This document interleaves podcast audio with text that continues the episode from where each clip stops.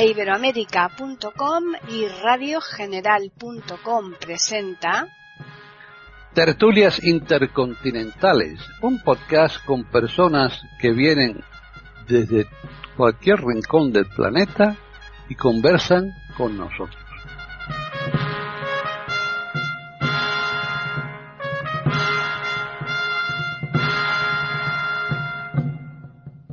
Bienvenidos otro día más a Tertulias Intercontinentales en iberoamérica.com. Soy Paqui Sánchez Galvarro.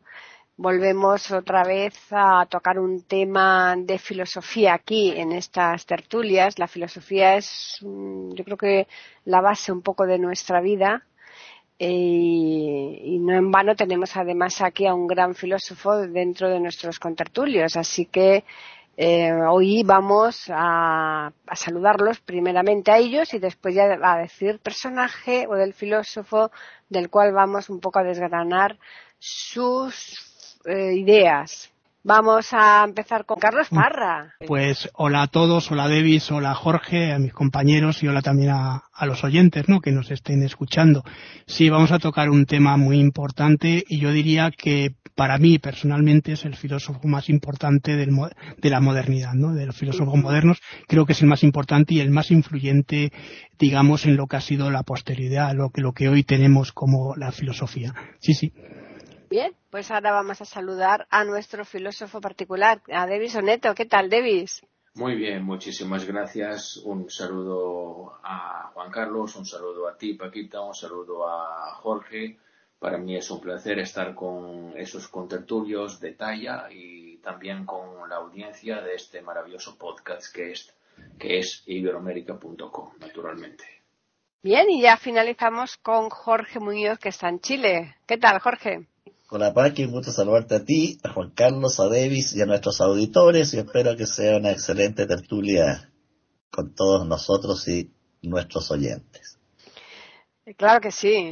Eh, vamos hoy a hablar de la figura de Immanuel Kant y yo creo que, como decía Juan Carlos, mm, es pieza clave ¿no? en la filosofía y, de él estamos nosotros pues bebiendo mucho, ¿no? De su pensamiento.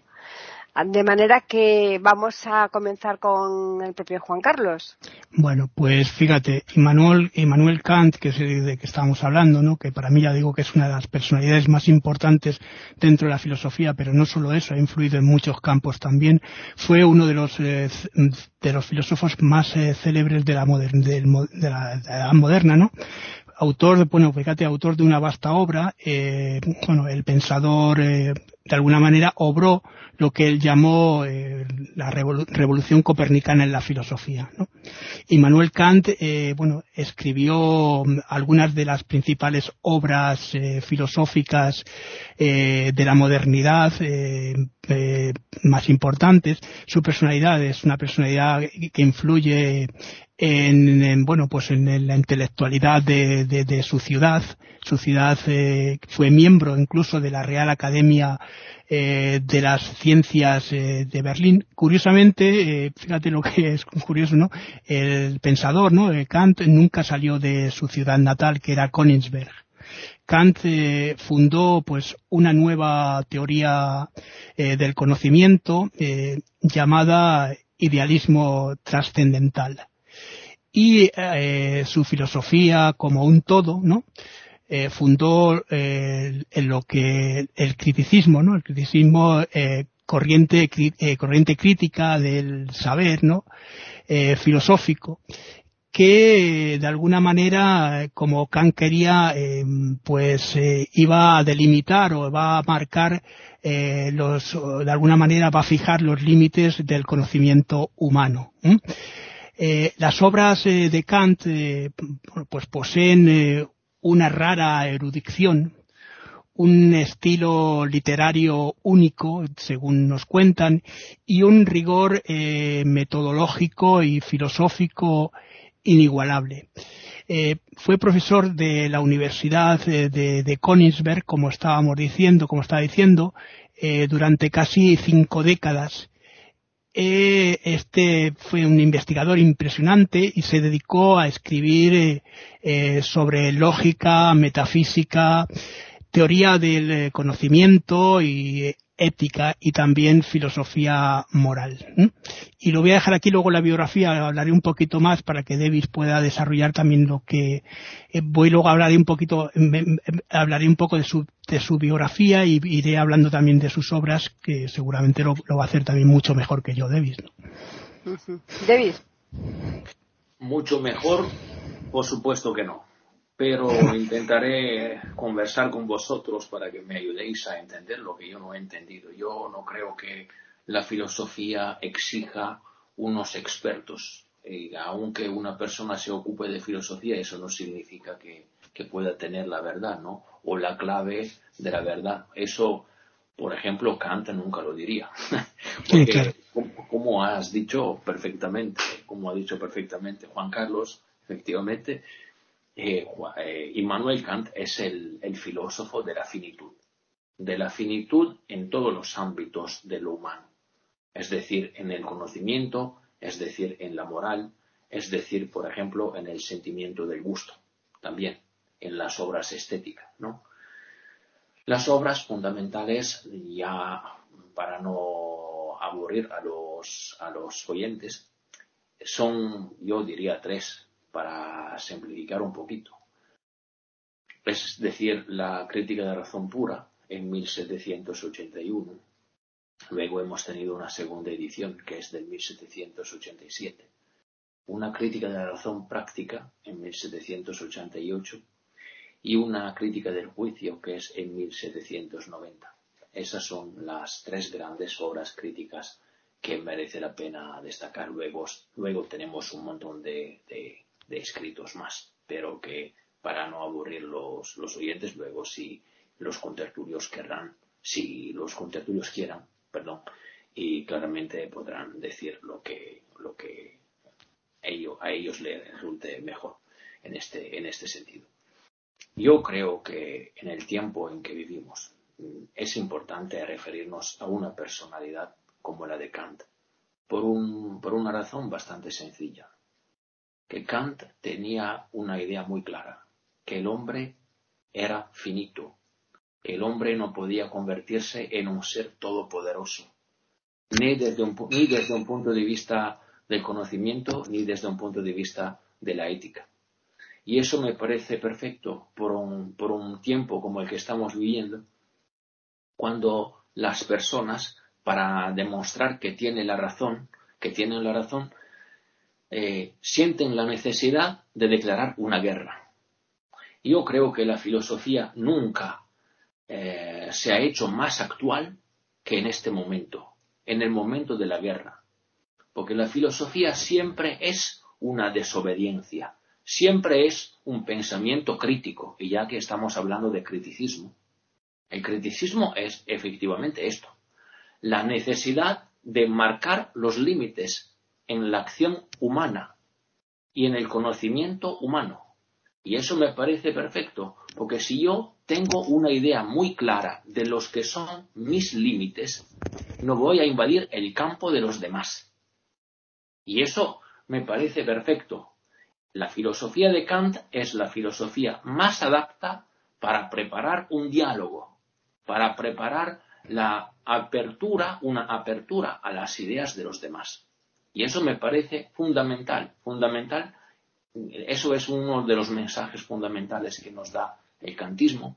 Esa es la ley fundamental en que se basa la filosofía.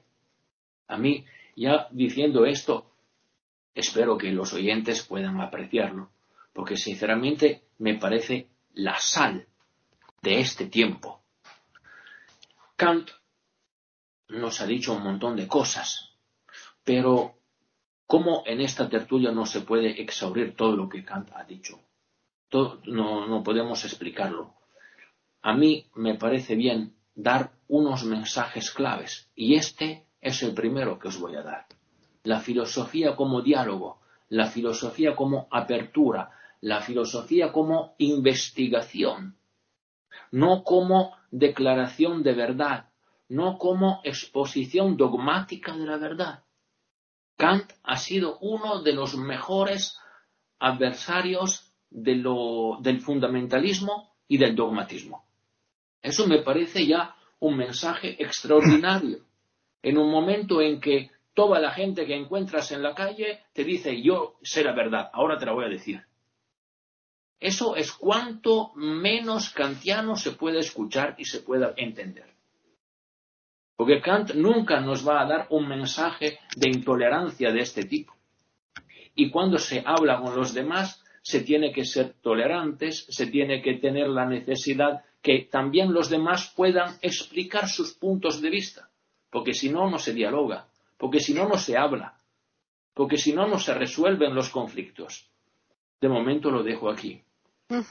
Jorge. Bueno, complementando lo que han dicho mis antecesores, quiero recordar que Kant fue un gran estudioso de Isaac Newton, Godofredo Leibniz y David Hume, siendo este último el que más influyó en él, como dijo el propio Kant, Hume me despertó del largo sueño dogmático en que me encontraba sumido. Hay algo importante. Antes de Kant, la filosofía se centraba en la relación entre sujeto y objeto, poniendo la atención en el objeto. Los filósofos antiguos hablaban de sustancia. Kant cambió este término por fenómeno. Ahora lo más revolucionario de Kant para mí es que él cambió el eje de la observación y la puso en el sujeto y no en el objeto. Y para esto se planteó tres preguntas. Primero, ¿qué puedo conocer? ¿Qué debo hacer? ¿Y qué puedo esperar?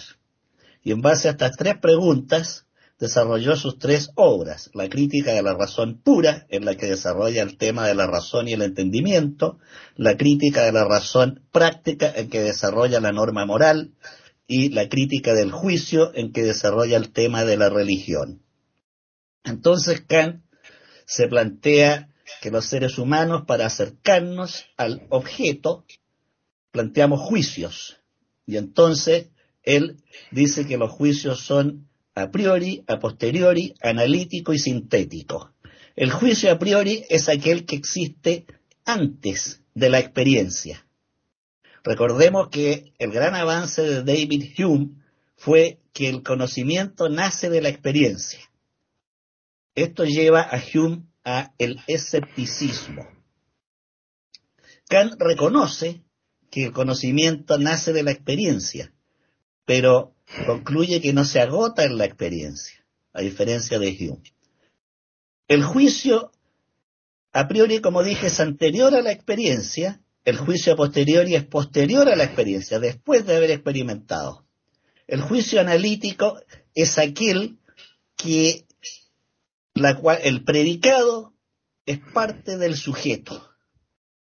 Por ejemplo, si yo digo la esfera es redonda, no existen esferas sin redondez. Por lo tanto, el predicado está inmerso en el sujeto esfera. Ese es un juicio analítico. El juicio Sintético, el predicado es externo al objeto o fenómeno. En el ejemplo de la esfera, si yo digo la esfera es verde, ya esto no es propio de la esfera, porque hay esferas blancas, amarillas, rojas, etcétera, entonces el, predicado es externo. Esto es básico en la filosofía de Kant, y en base a esto elabora las categorías kantianas que son doce. Entre ellas está la cualidad, la causalidad, la singularidad, la modalidad, etc. Pero Kant enseguida sigue desarrollando sus ideas y ve cuáles de ellas se pueden aplicar a la ciencia y cuáles no a la ciencia y cuáles a la metafísica. Y profundiza en el concepto de metafísica diciendo que la metafísica es lo que está más allá o después de la física. Recordemos que el concepto de metafísica surge cuando se hizo la agrupación completa de las obras de Aristóteles y lo que venía después se llamó metafísica, está después, más allá de. Y entonces Kant concluye que estos conceptos no son aplicables a la metafísica porque la metafísica no es ciencia porque le falta el elemento empírico. Entonces, este traslado de la atención de la filosofía del objeto al sujeto para mí es la gran revolución copernicana de Kant. Luego elabora él el concepto de imperativo categórico. Kant intenta buscar una norma que se transforme en norma para todos, que no dependa de mi propia subjetividad. Y para esto la norma requiere dos condiciones, que sea necesaria y que sea universal. Por el momento voy a quedar aquí, Paqui. Están escuchando tertulias intercontinentales en iberamérica.com. Juan Carlos. Bueno, es que no, sé quién es el filósofo, si Jorge o, o David. Bueno, eh, voy a centrarme en su vida y vamos a ir hablando un poquito también, porque como estamos hablando un poco también de lo de que es eh, su filosofía y demás, bueno, pues veráis, eh, Kant era hijo de, eh, una familia en cuyo padre era artesano, ¿no? Y descendía de escoceses. Kant nació en, bueno, en su ciudad natal, en Königsberg, como decíamos antes, que nunca salió de ella, ¿no? esto está en la Prusia Oriental o estaba, ahora es Alemania, ¿no? Eh, nació el día 22 de abril de 1724 y su familia tradicional protestante marcó, va a marcar eh, su vida y también su relación con, precisamente con la religión, ¿no? El gran pensador eh, de la modernidad, como lo hemos llamado, ¿no? Eh, no era muy, no, no, él no se clasificaba o se podría denominar como ateo, ¿no? Pero siempre mantuvo una relación, digamos, eh, polémica con eh, la religión.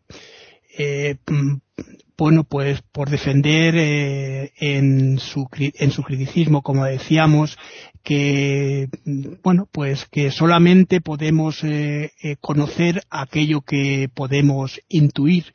Esto significaba que aquello que podemos de alguna manera ver, oír, de hecho experimentar, ¿no? a los 16 años de edad, Immanuel Kant va a entrar a, digamos que es una edad muy, muy joven, ¿no? A cursar estudios de teología en, la universidad de, de, su ciudad, de Königsberg. Eh, donde, bueno, pues eh, va a profundizar también en sus estudios en, en filosofía, principalmente en, en Leibniz, como decía Jorge, pero también eh, se, vamos, se va a interesar eh, por eh, la filosofía y la matemática. Incluso nos dicen sus biógrafos que escribió alguna obra de ciencias naturales. En 1746, eh, bueno, pues eh, falleció su padre, ¿no? Que fue una de las pérdidas importantes porque va a cambiar un poco la vida de Kant, eh, porque le va a obligar a trabajar y eh, como preceptor eh, iba a enseñar a los hijos de las familias ricas acomodadas de Königsberg. Esto le va, no, por suerte le va a ayudar porque va a conquistar eh, una gran parte de lo que va a ser la sociedad de, su ciudad. Va a, va a, empezar a formar parte de esa intelectualidad de esta ciudad. Eh, bueno, pues debido, según dicen, a, bueno, la influencia hasta que tuvo, ¿no? Con los eh, ricos eh, a los que dio clase a sus hijos, ¿no? Y también porque a Kant se, se nos dice que tuvo una inteligencia muy poco común, es decir, era una persona muy inteligente. En 1754 el filósofo, bueno, pues regresa para eh, hacia la universidad, ¿no? para entrar en la universidad donde, bueno, pues eh, eh, se va a doctorar en filosofía y eh, va a pasar a, bueno, pues a dar clases lo que lo que se llamaba en la época eh, libre docente o profesor libre, ¿no? Y en 1770 vamos a encontrar ya acá eh, de una manera como profesor eh, en Königsberg, en la universidad, pues va a pasar a ocupar la cátedra de lógica, ¿no? Y también de metafísica. Eh, bueno, de, de, metafísica de la, eh, de aquí de la universidad, ¿no? Eh, cargo que va a ocupar evidentemente hasta su muerte. Eh, bueno, pues también decir que, bueno, eh, su entrada aquí como catedrático también eh, va a impulsar eh, mucho los trabajos eh, filosóficos que de, Kant. Eh, bueno, pues porque se va a ocupar de, sus principales obras, las cuales van, a, van a promover de alguna manera o van a animar de alguna manera lo que, o van a denominar lo que él llamó, lo que decíamos antes, revolución copernicana de la filosofía. Esto debido a, su inclinación también eh, hacia pues el criticismo que vamos que va a resolver un impasse ese impasse que había de la filosofía y las corrientes filosóficas anteriores a él que es lo que estaba comentando también eh, Jorge. Eh, bueno pues Kant también fue bueno eh, o se le prohibió también hablar de religión y esto se lo prohibió el, rey el, Federico Guillermo II de Prusia puesto que él en sus teorías hablaba de esta polémica que estábamos diciendo eh, y esto ah, no, no, cuadraba con lo que era la, la, la, forma de pensar del rey. Esto dio una especie de agnosticismo intelectual en el filósofo, ¿no? Y finalmente, pues Kant sí que va a va a poder publicar estas obras eh, eh, religiosas, puesto que en 1797 muere el rey y a partir de ahí ya empieza a publicar, ¿no? Y algunos de los principales eh, libros de, de Kant eh, son, como decían mis compañeros, la crítica de la razón pura, la crítica de la razón práctica, como decíamos, la crítica también de, de, la facultad del juicio, y hay un libro que no sé si nos comentará luego también Davis, ¿no? Eh, la fundamentación de, la metafísica de, de las costumbres, ¿no? bueno, era una persona extremadamente rigurosa en sus eh, en su eh, manera de, ser era un eh, personaje que tenía unas costumbres muy marcadas muy era muy metódico se cuenta de, Kant que bueno siempre pasaba a la misma hora por los mismos lugares y los eh, habitantes, sus vecinos, ponían el reloj a la hora, ¿no? Lo ponían, en, digamos, concertado con la hora por la, hora que pasaba el filósofo por las calles de donde iba paseando, ¿no? Fíjate, alguna, una vez, una vez sí que se, se, retrasó porque estaba leyendo el contrato social y por lo visto esto le, le, bueno, le, se metió en el libro, ¿no? Y, y, se extrañaron muchísimo los, los habitantes aquí, los vecinos de, de él, ¿no? Y sabemos también que, bueno, que eh, eh, después de una larga enfermedad eh, degenerativa, Kant va a morir en 1804, con lo cual nos va a dejar también luego un legado importantísimo del que ya continuaremos hablando, ¿vale? Pues continuamos con Davis. Bueno, y ya estaba diciendo que Kant efectivamente se ha planteado como el filósofo de la finitud. Eso tiene una relación bastante marcada con, Dios y con la imposibilidad de conocer a toda la realidad que tenemos y que nos, que nos rodea. ¿En qué sentido? En el sentido de que, como ya ha planteado perfectamente Jorge, Kant nos ha dicho que se puede conocer solamente el fenómeno. El fenómeno es la realidad en la manera en que me aparece, en que aparece al sujeto. En este sentido, Kant ha cumplido la que ya ha mencionado Juan Carlos como la revolución copernicana, en el sentido de que el eje del conocimiento se ha desplazado del objeto al sujeto. Es decir, con Kant nace así, en esta manera, la idea del trascendental. ¿Qué es el trascendental? El trascendental es un concepto que es una síntesis de, del a priori, en el sentido que, de que, en que trascendental es una palabra que se utiliza para decir que yo puedo conocer solamente las cosas que se refieren a mí, que son relativas al sujeto. Yo puedo conocer solamente lo que me permite conocer la experiencia. En este sentido, la experiencia también en Kant desarrolla un, papel básico. Es importantísima porque desde la, desde la experiencia empieza el conocimiento. Claramente que no acaba con ella. El conocimiento no se puede limitar a la, a la experiencia, pero que tiene que ver también con el sujeto. En este sentido, entonces, eh, Kant nos dice que el fenómeno se puede conocer en la, en la medida en que el sujeto puede conocerlo. Es decir, yo puedo conocer esa mesa que tengo por delante de mí solamente por las sensaciones que me da. Lo que no puedo conocer es la mesa en sí. Lo que no puedo conocer es la realidad en sí misma, porque siempre puedo conocer lo que me aparece de la realidad, lo que puedo ver, tocar de la realidad. En este sentido, Kant habla del fenómeno. Lo que no se puede conocer de la realidad, o sea, la dimensión en sí de la realidad, se llama noúmeno. El noúmeno es el, lado de la realidad que queda inconocible. Eso no se puede conocer. Así como no se puede conocer a Dios. Tampoco a Dios se puede conocerlo.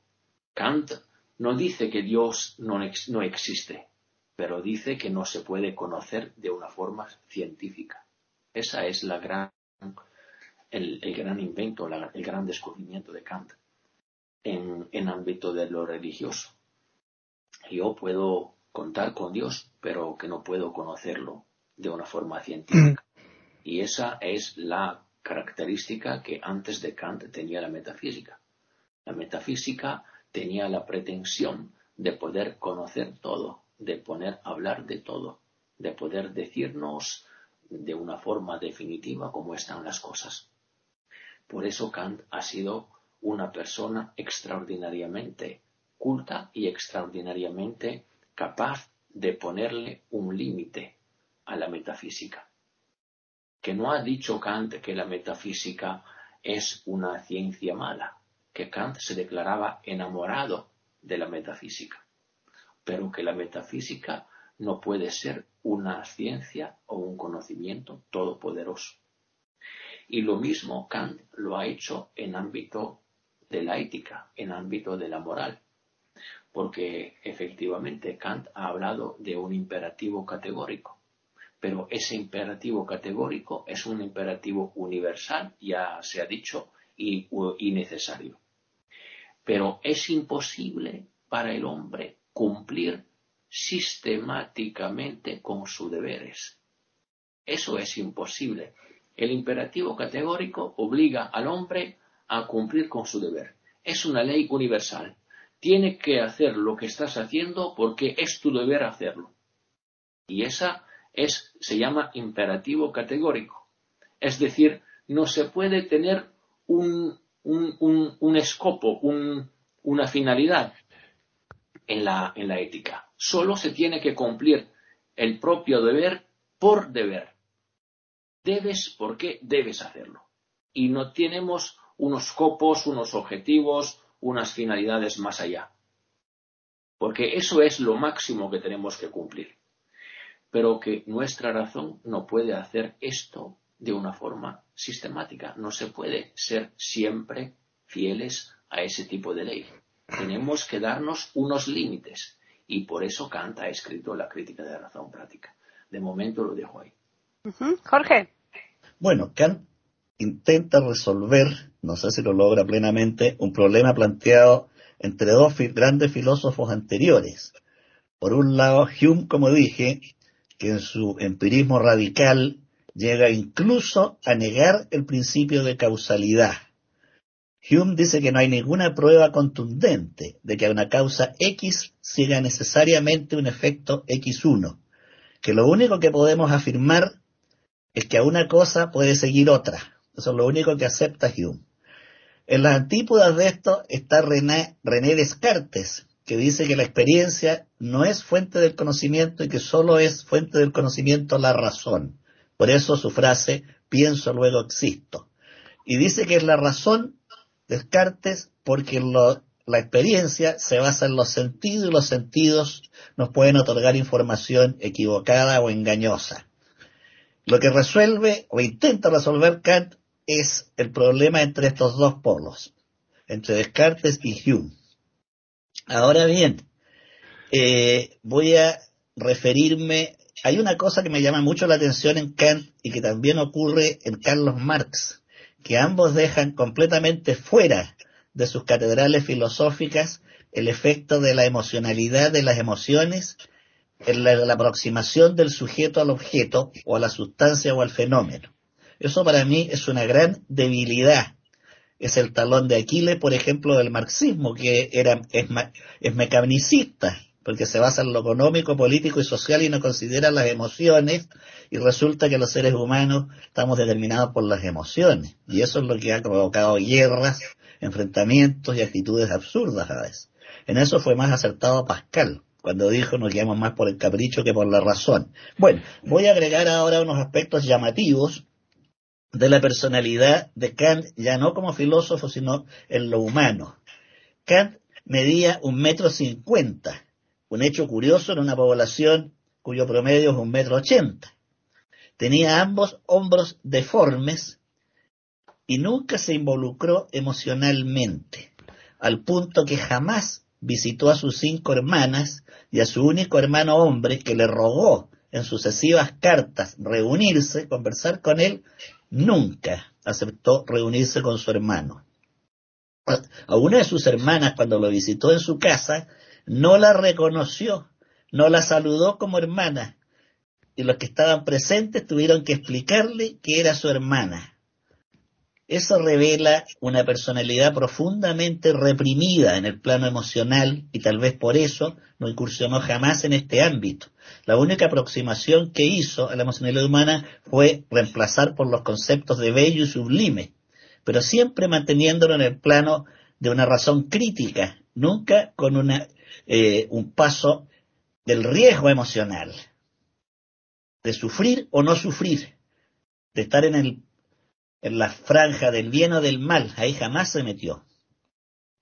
Hay que recordar que el padre de Kant era un cortador de cuero para la realización de arneses, y su madre era una mujer inculta, o sea, era de familia muy modesta, pero la madre tenía esa inteligencia intuitiva natural que tienen muchas personas. Él adoró a su madre, que murió dejándolo muchacho, niño, y la madre fue la que le habló de las estrellas, donde él después hizo su famosa frase que maravilla el orden de las estrellas en el cielo y la moral en nuestro interior. Ese conocimiento se lo dio su madre, siendo una mujer inculta. Además, Kant tenía deformes ambos hombros.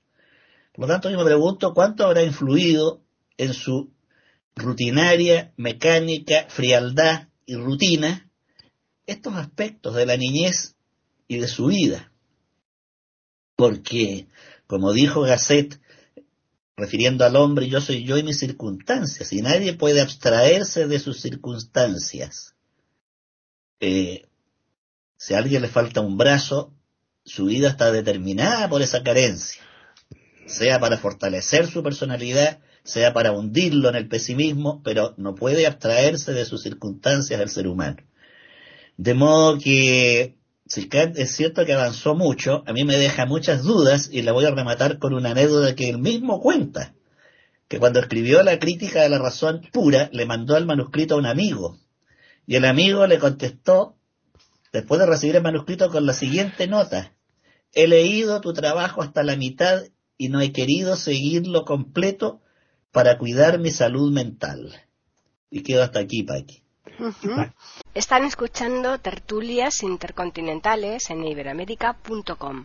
Volvemos con Juan Carlos. Bueno, está haciendo un tema intenso e interesante, ¿no? Bueno, pues voy a hablar un poquito de lo que estábamos antes hablando de su filosofía, ¿no? Pues eh, dentro de lo que es el conjunto más amplio, ¿no? Bueno, pues Kant eh, fue conocido por, eh, por haber formulado, ¿no? lo que él denominó eh, lo que hemos dicho antes, revolución copernicana en la filosofía. Eh, fue un lector eh, muy grande de, o importante seguidor de, del racionalismo de, de, Gottfried Wilhelm Leibniz y también del empirismo del inglés David Hume, como decía antes Jorge, ¿no? También. Kant trató de unir de alguna manera elementos de las eh, dos corrientes eh, bueno que más se movían o se estaban moviendo dentro de lo que era el mundo de la filosofía en su época en, Europa eh, además él sacó o, escribió una teoría criticista, ¿no? Eh, sin caer en, bueno, en cualquier eh, tipo de, de, relativismo, por decirlo de alguna manera, ¿no? El idealismo trascendental eh, kantiano, mm, eh, constituyó de alguna manera una compleja tela de, conceptos eh, para explicar que mm, ni el empirismo no eh, estaba en lo cierto no ni tampoco el racionalismo eh, explicaba plenamente lo, el conocimiento el conocimiento digamos humano eh, para Kant el eh, conocimiento es, eh, bueno, se obtiene basándose en la percepción que él llamó de alguna manera cosa en sí, no sé, y que es simplemente el objeto, no lo que estábamos mencionando. Ese proceso se da porque por lo que eh, Kant denominó eh, intuición y es eh, está dentro de lo que es la racionalidad, ¿no? Por medio de las facultades mentales que, bueno, que de alguna manera proporcionan al ser humano el, el, conocimiento, el conocimiento, ya que, bueno, pues nuestra mente es capaz de, de relacionar eh, conceptos puros y eh, unirlos a los dados por la, percepción. Para Kant eh, existe o hay una cosa en sí, como decía, y el concepto trascendental eh, siendo además eh, nuestra relación, eh, digamos, con, con ese, con esas dos, con esos dos elementos estrictamente personal y también psicológica, pero el, el hecho de, de, de, bueno pues de haber una, un concepto universal bueno que sirve de, de parámetro impide que de alguna manera eh, la teoría mm, de kantiana sea mm, relativista. Y lo voy a dejar aquí porque luego tengo que seguir con otra serie de cosas y tampoco quiero cansar mucho a, la gente, ¿vale? David. Bueno, eh, Kant era, era una persona muy, muy tolerante, muy tranquila y era muy amable con sus alumnos. ¿eh? Por ejemplo, Herder nos dice que Kant era realmente una persona que tenía un estilo de exposición muy lineal, muy tranquilo, muy calmo y que desarrollaba con muchísima tranquilidad todos los conceptos que tenía por desarrollar en una, en una clase que estabas teniendo, que estaba teniendo.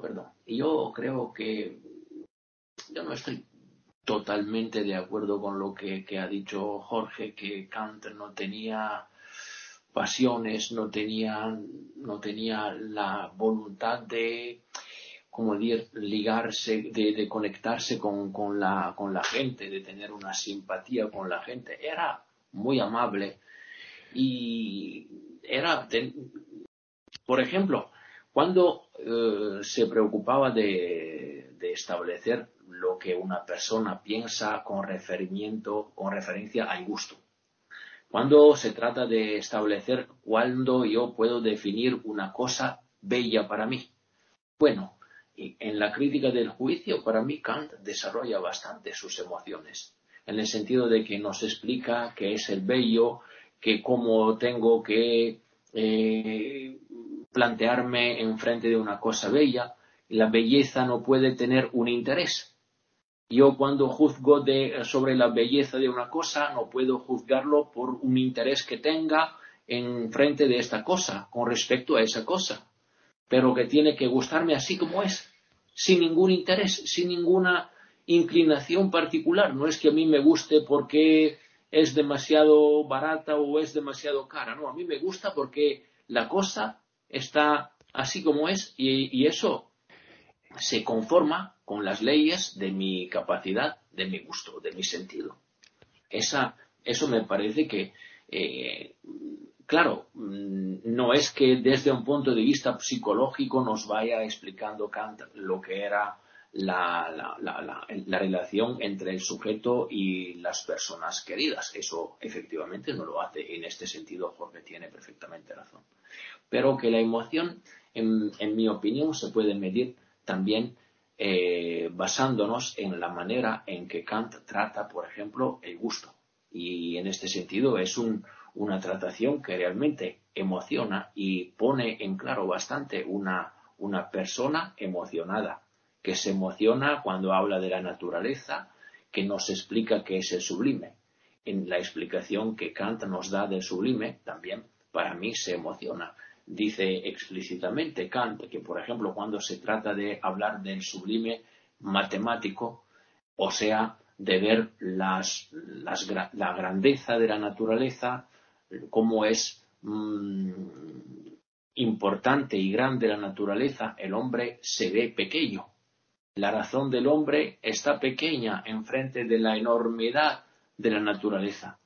Y entonces ahí ya se ve la emoción del hombre. O por lo menos yo creo que describiendo ese tipo de experiencia, que es la experiencia del sublime, Kant se emociona. Así que mm, mm, en este sentido es una persona que sabe emocionar. Y lo hace sobre todo, eso sí que es verdad, casi exclusivamente en la tercera de las tres grandes críticas que hemos examinado hasta aquí, que es la crítica del juicio. Eso sí es verdad. Luego, eh, la próxima vez que me toque, voy a retomar el tema del, del imperativo categórico. De momento lo dejo aquí. Bien, pues continuamos con Jorge. Bueno, yo creo que las emociones no se explican, se sienten. Cuando las emociones se teorizan, se destruyen o se anulan. Eh, para escribir sobre las emociones hay que hacerlo como lo hizo Jung, no como lo hace Kant. Es como si yo hablara todos los días de alpinismo, pero jamás he subido un cerro. No puedo hacerlo. Estoy siempre en el ámbito de lo postizo. Claro que se puede hablar de lo sublime y de lo bello, pero lo hace teorizando, lo hace dando reglas. Yo no puedo darle reglas a un hombre y una mujer para el amor. Viven el amor. De lo contrario, no existe ese amor, esa pasión entre hombre y mujer. Si no, estoy en el manual de Carreño, describiendo cómo sentarse bien a la mesa nomás. En cuanto al, eh, a esta idea de que no tenemos acceso a, a, la verdad última, a la cosa en plenitud, la verdad es que es bastante antigua, ¿no? Esto lo hizo ya Platón con su famosa parábola de la caverna, donde el hombre está percibiendo solamente sombras y reflejos, y por lo tanto la lucha del filósofo y del ser humano sería salir de la caverna. Esto mismo lo dijo Kant en una frase, atreveos a pensar. O sea, saltar fuera de la caverna, atreveos a pensar. Por supuesto que hay que pensar, pero también hay que sentir. El ser humano es mucho más que razón, es mucho más complejo. De modo que no ha habido todavía ni filosofía ni psicología capaz de llenar al ser humano en cuanto a explicarlo y conocerlo. Como dijo un filósofo, el hombre supera infinitamente al hombre. Eh, en esto me gusta más la sencillez de Ortega y Gasset. El hombre nunca será un participio, siempre será un gerundio. Es así, el hombre se está haciendo siempre, no ha cantado, está cantando. No ha poetizado, está poetizando. No ha pecado, está pecando. No se ha equivocado, se está equivocando siempre. Eso es el hombre. Una realidad viva, palpitante, sangrante y sudorosa. No es una página de filosofía. Es mucho más, infinitamente mucho más. De modo que si bien es cierto, estos pensadores nos dan orientaciones, nunca llegan a la verdad y afortunadamente nunca van a llegar porque mientras haya motivos de lucha podremos luchar, cuando se agoten y desaparezcan estaremos muertos. De modo que la filosofía ha ido evolucionando y curiosamente en la actualidad la gran filosofía la está haciendo los científicos. En la actualidad no hay grandes filósofos, pero sí hay grandes neurólogos, grandes psiquiatras, grandes psicólogos que están explicando y descubriendo cosas asombrosas porque tienen algo que los filósofos antiguos a, lo mejor no tuvieron. Tienen el laboratorio, tienen la fase empírica a que señalaba David Hume. Y entonces este instrumento del microscopio, de la pipeta, del escáner, del carbono 14, etcétera, está permitiendo entrar a realidades que los filósofos de la antigüedad jamás soñaron ni pudieron percibir. E, esto está generando un nuevo tipo de conocimiento y a partir de este nuevo tipo de conocimiento, nuevas conductas, nuevos errores, por supuesto, nuevas equivocaciones, pero también nuevas esperanzas. Por el momento quedo aquí, Pai. Están escuchando tertulias intercontinentales en iberamérica.com. Bien, pues mm, volvemos. nuevamente a Juan Carlos. Bueno, pues yo voy a hablar un poco, voy a seguir con mi historia, voy a hablar un poco del, eh, en el campo moral, ¿no? De, sobre Kant. En el campo moral, Kant, pues formuló una teoría llamada eh, metafísica de, las costumbres, ¿no? Que decíamos antes, ¿no? Esta estaba basada en el, eh, bueno, en el imperativo categórico también, que tenía, eh, bueno, que intentaba de alguna manera deshacer, perdón, cualquier relación moral, cualquier relación moral empleando eh, la fuerza mm, para de alguna manera descubrir eh, las máximas eh, o las leyes morales univers las leyes morales no que hay en el universo universales para para Kant bueno de alguna manera a ver existe un deber ¿no? universal eh, basado en, las leyes morales eh, y ese deber eh, de alguna manera está como lo podíamos decir sometido bueno pues al estricto cumplimiento al estricto cumplimiento de las leyes morales en cualquier situación racional eh, el ser humano no nos dice o cualquier otro ser racional mm, eh, debe cumplir eh, bueno pues aquello que de alguna manera está establecido por la ley moral, ¿no? Es una cuestión un tanto peculiar que también es un desarrollo de las anteriores, ¿no? Y hay una cosa que curiosa en el campo político también me llama mucho la atención. Kant escribió eh, un libro muy interesante que es La paz perpetua y digo esto por un motivo, veréis, en que, bueno, eh, aquí se elabora un tratado de, paz y, y también de, comprensión eh, universal, eh, imaginario, como decíamos, porque lo que decía Jorge, entre los estados. Este tratado va a ser importante porque de alguna manera va a influir o va a, impulsar lo que luego fue la, ONU, la Organización de, las Naciones Unidas, y estamos hablando de un pensador que hace este tipo de obras 150 años antes de que se crease esta organización, ¿no? Eh, bueno, lo voy a dejar aquí porque luego quiero terminar un poco con lo que estoy también tratando, ¿vale? Eh, continuamos con Davis. Bueno, yo creo que la filosofía de Kant, como todas las filosofías, eh, no se puede convertir en un participio, sino que se confirma como un gerundio. Vamos a ver, por ejemplo, en el acto del conocimiento, yo siempre estoy en el límite de las cosas, en el límite que separa lo que puedo conocer de lo que no puedo conocer. Entonces, esta experiencia no es que yo la lea en el libro de Kant o en la crítica de la razón pura, la pruebo cada día, la experimento cada día. Y eso significa entender la filosofía como proceso, como un desarrollo del pensamiento. Y la filosofía nunca es un tratado. Siempre es algo que llama en causa el que piensa. Siempre es algo que llama en causa el que siente. Siempre es algo que, que llama en causa el que escribe, el que piensa. El pensamiento nunca deja a los demás inmóviles. Claro, el pensamiento es movimiento. El pensamiento es eh, hacer que nos involucramos en una realidad, de cualquier realidad se trate. Entonces, yo no estoy definiendo una emoción cuando digo que yo me siento pequeño enfrente de las montañas, de los volcanes o de todas las manifestaciones de la naturaleza. Estoy diciendo que ese espectáculo efectivamente es un espectáculo que maravilla al hombre es un espectáculo en que el hombre se ve involucrado, de que el hombre es parte. Entonces, eso es un, aspecto que cada filósofo no solamente Kant mm, mm, pone en evidencia para mí. Es decir, que el hombre, en el momento en que piensa, siempre está en devenir, siempre está cambiando, siempre cambia. El pensamiento es una cosa que no deja al hombre estar como era antes.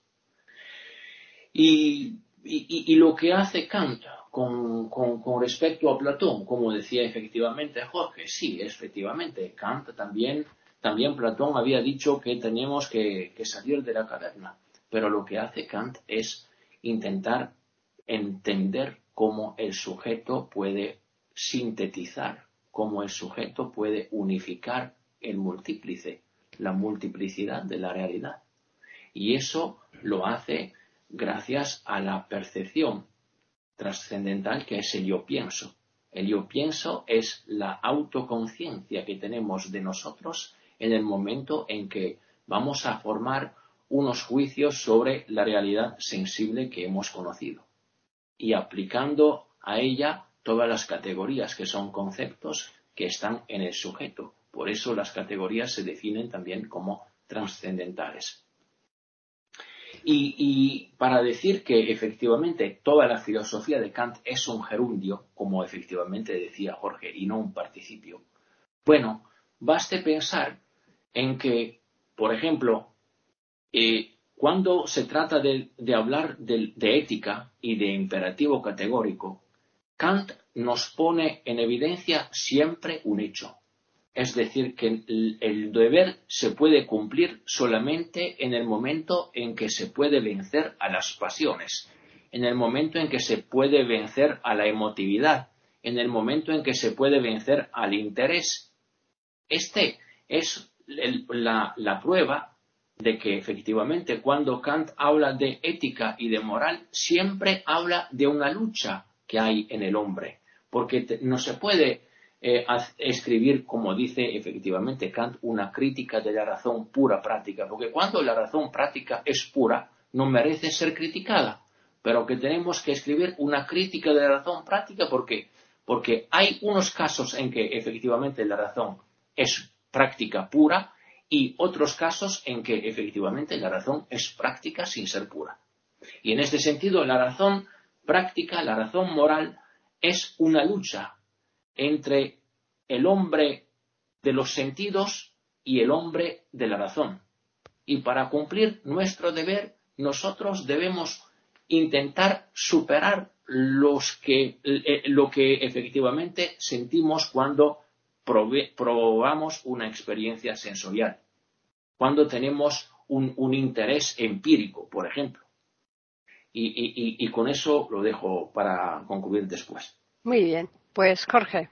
Un amigo de Kant cuenta que la única manifestación real de emoción que le conoció a Kant fue cuando en su jardín llegaba un pajarillo que cantaba posado en un árbol. Entonces Kant salía a escucharlo.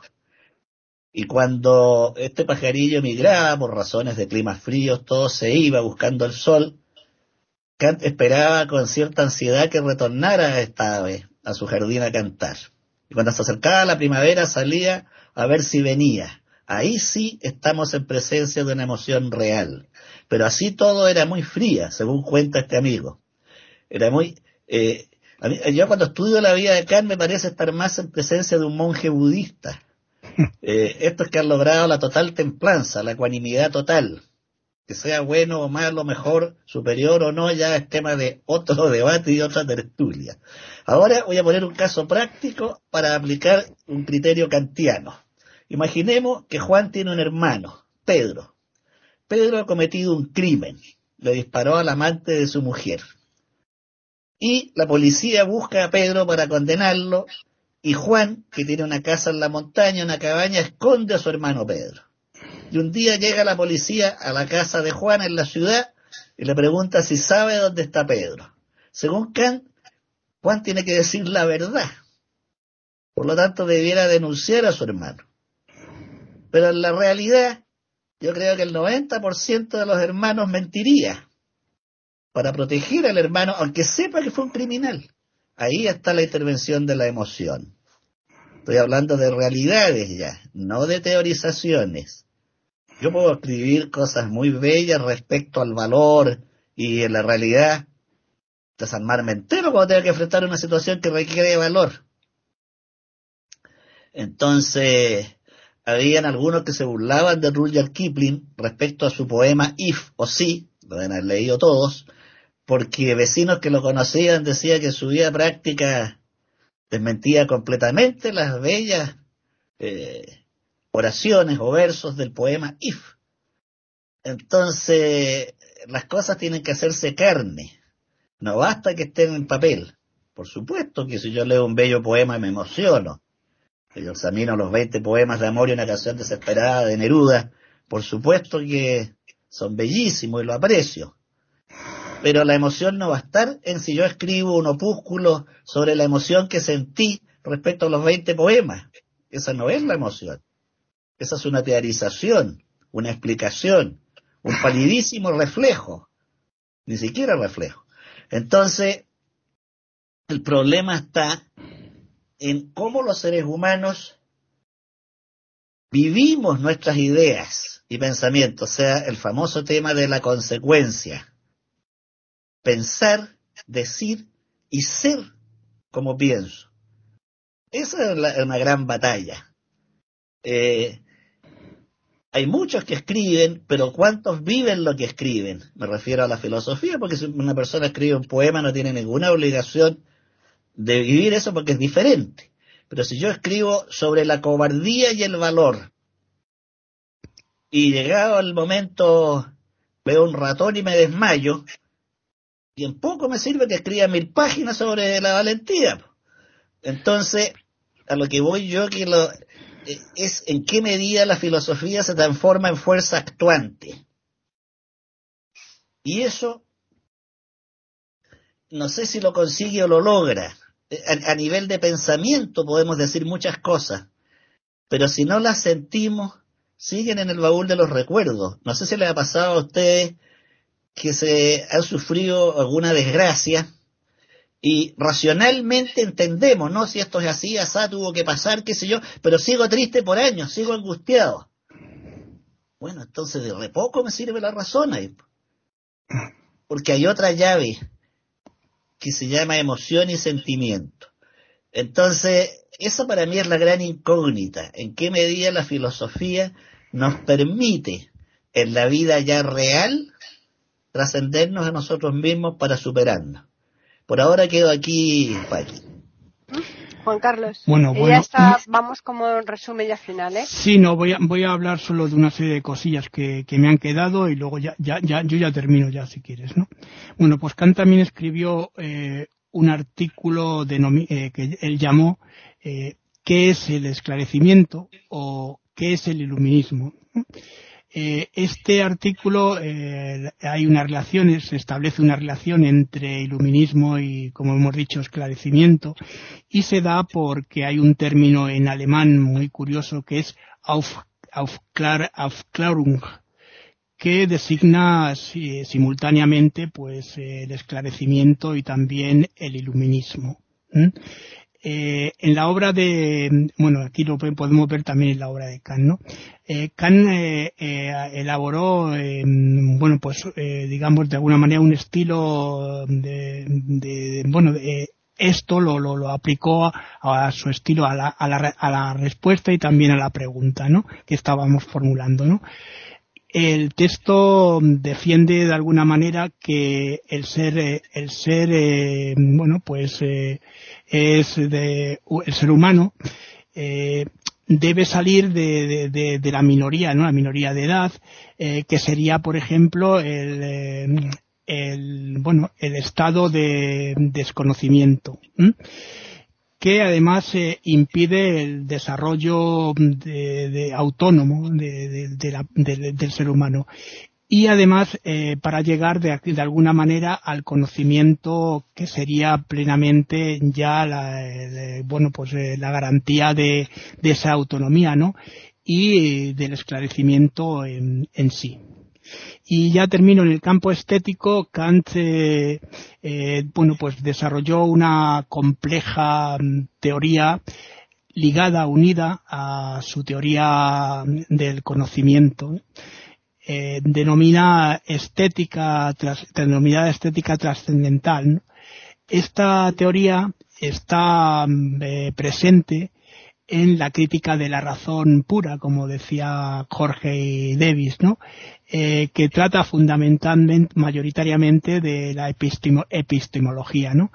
Y en el eh, libro titulado también Crítica de la, facultad de, juzgar, eh, que habla específicamente del, juicio, del juicio, bueno, pues de alguna manera eh, estético.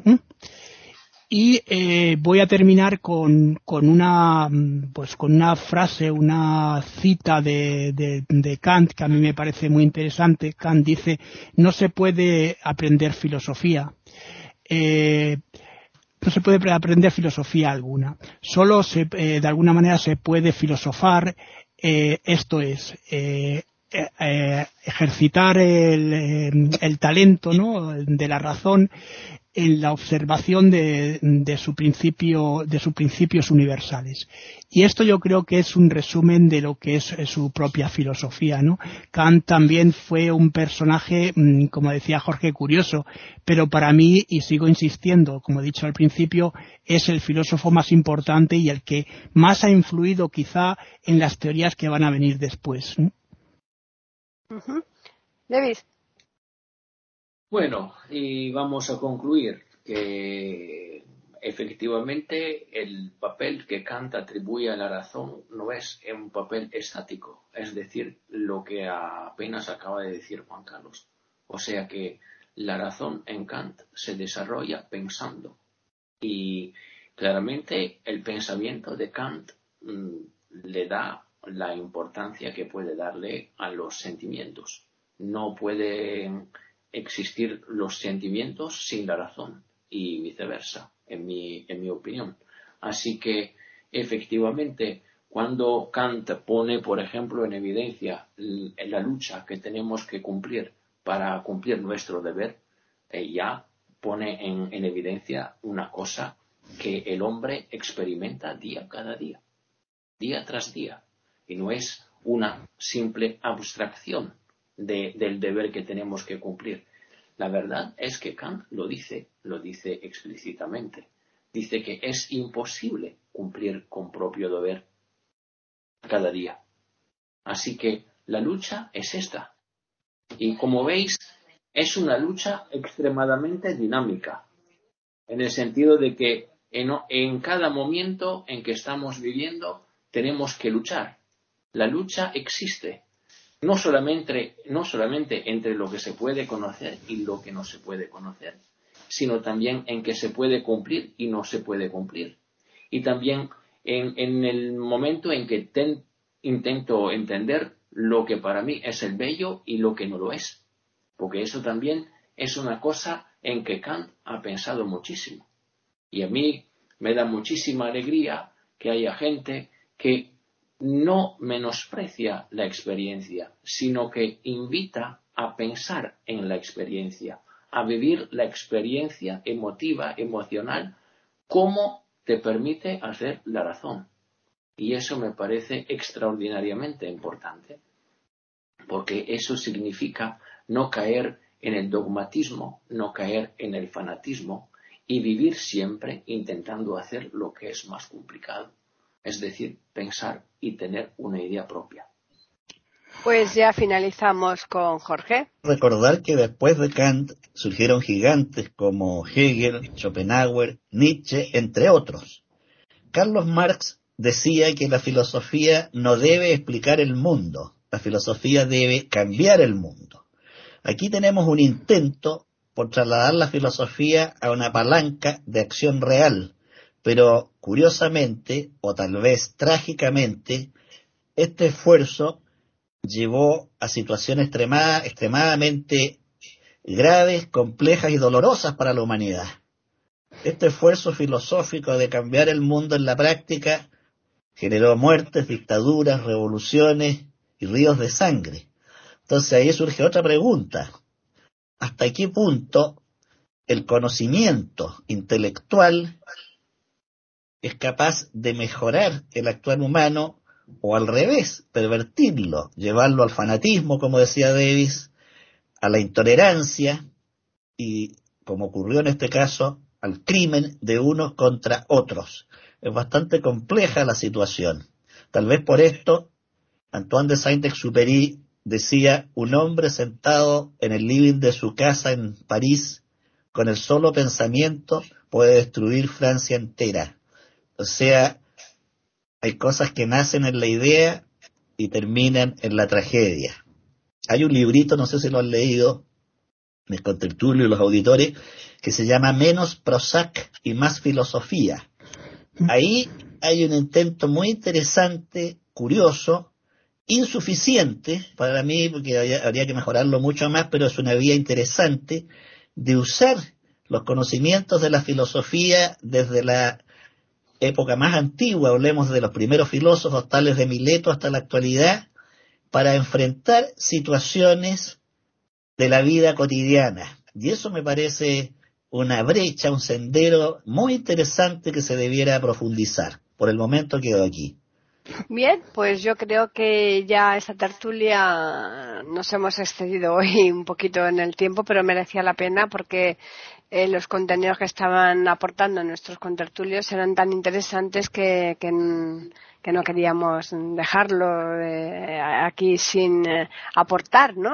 para esta tertulia. Así que agradecemos como siempre la presencia de todos ellos y por supuesto la escucha de todos nuestros oyentes. Vamos a recordarles que tenemos un correo donde nos pueden escribir si lo desean, que es tertulias@iberoamerica.com y también tenemos un Twitter que es Iberoamérica con las iniciales EI y la A de América en mayúsculas. Ya simplemente emplazarles para que regresen el próximo lunes aquí a iberoamérica.com y nosotros pues les tendremos preparada una nueva tertulia intercontinental.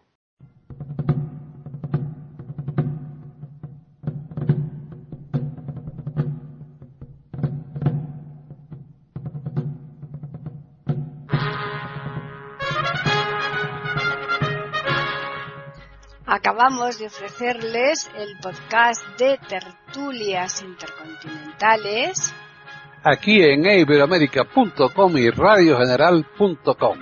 Regresen la semana que viene para un nuevo episodio. Hasta la próxima semana.